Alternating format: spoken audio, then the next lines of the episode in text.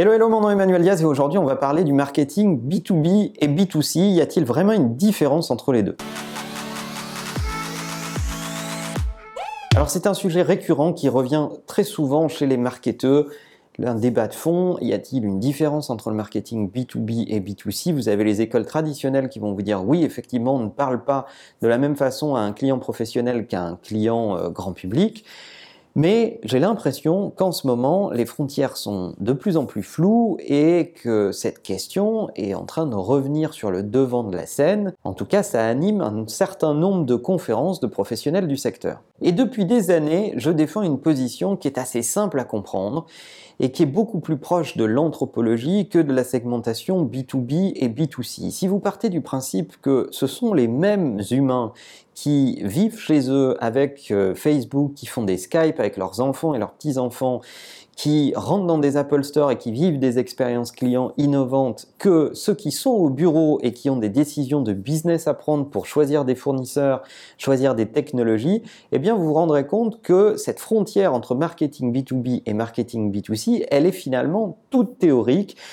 Et il vaut mieux parier sur le fait que euh, ces humains qui sont les mêmes ont en réalité en ligne de mire la volonté d'avoir des expériences réussies, quel que soit le secteur avec lequel ils deal, que ce soit un achat du quotidien ou un achat professionnel. Donc oui, le marketing B2B ne va pas pouvoir vivre dans sa bulle éternellement et je défends l'idée que si vous êtes un marketeur du secteur B2B, vous devez vous intéresser au comportement et à l'expérience des clients en vous inspirant du B2C et de la révolution marketing qui a eu lieu en B2C. Et voilà mes six conseils pour y arriver. Premier conseil, arrêtez les discours verbeux, pénibles, lourds, le jargon d'experts. Euh, oui, il faut faire un effort de compréhension, il faut faire un effort de pédagogie. Ça n'empêche pas d'avoir des fiches techniques très précises et de montrer le professionnalisme et la précision technique de vos solutions par ailleurs, mais faites un effort de pédagogie et d'engagement de vos audiences. Deuxième conseil, votre nom n'est plus le seul facteur de closing de deal. Vous ne pouvez pas vous reposer que sur le pouvoir de votre marque. La génération des acheteurs d'aujourd'hui euh, se fie plutôt à des critères d'innovation, de rapidité de mise en œuvre, de respect des délais, de respect des budgets. Et la marque n'est finalement plus euh, le seul paramètre qui va vous permettre de closer un deal. Évidemment, ça peut aider de vous appuyer sur une marque puissante, sérieuse, qui est là depuis longtemps, qui a démontré son sérieux, c'est toujours plus facile. Mais si dans le même temps elle est chiante, elle est capricieuse, euh, elle est pas souple, etc., vous risquez de vous faire disrupter par des startups innovantes. Ce qui va de pair avec mon troisième conseil, qui est d'utiliser tous les leviers marketing. Dans la majorité des cas, les boîtes B2B font du marketing que j'appelle de tradition. Donc ils ont l'habitude d'avoir le plan média habituel, les événements professionnels habituels dans lesquels ils ont un stand, etc. Et pendant ce temps-là, les startups innovantes qui s'attaquent à leur secteur, c'est particulièrement vrai dans la banque de détail par exemple, eh bien elles sont en train de discuter avec les clients tous les jours dans les réseaux sociaux, sur Facebook et ailleurs, et elles essayent d'être dans une véritable conversation. Elles ont envahi les, les canaux conversationnels qui captent l'attention euh, de vos cibles et elles sont en train de vous piquer des clients et parce que vous n'investissez pas suffisamment, vous ne le voyez pas. Quatrième conseil, investissez sur la connaissance de vos clients. Dans la majorité des cas en B2B, vous vous contentez de dire Eh oh, regardez, je suis une marque sérieuse, by the way, j'ai un truc à te vendre. Ben, ça suffit pas. Il va falloir connaître vos clients et investir sur le fait de bien connaître leurs problématiques et de leur proposer des solutions plutôt que des fiches produits. Cinquième conseil, arrêtez d'être chiant. La majorité des gens dans le B2B sont chiants à mourir.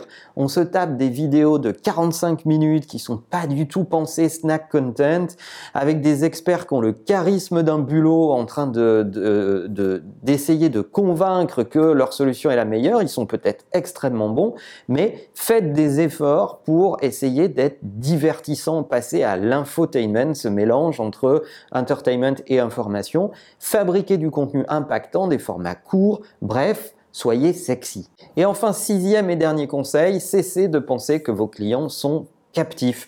Oui, en B2B, on a tendance à penser que euh, on ne va pas perdre ce client qui a déjà trop investi dans votre solution technologique, dans ses équipements et qui ne peut absolument pas vous quitter. Du coup, on ne fait pas beaucoup d'efforts pour s'occuper des clients qui sont déjà clients et entretenir une relation euh, épanouie avec eux. On s'occupe beaucoup plus des prospects, un peu moins des clients.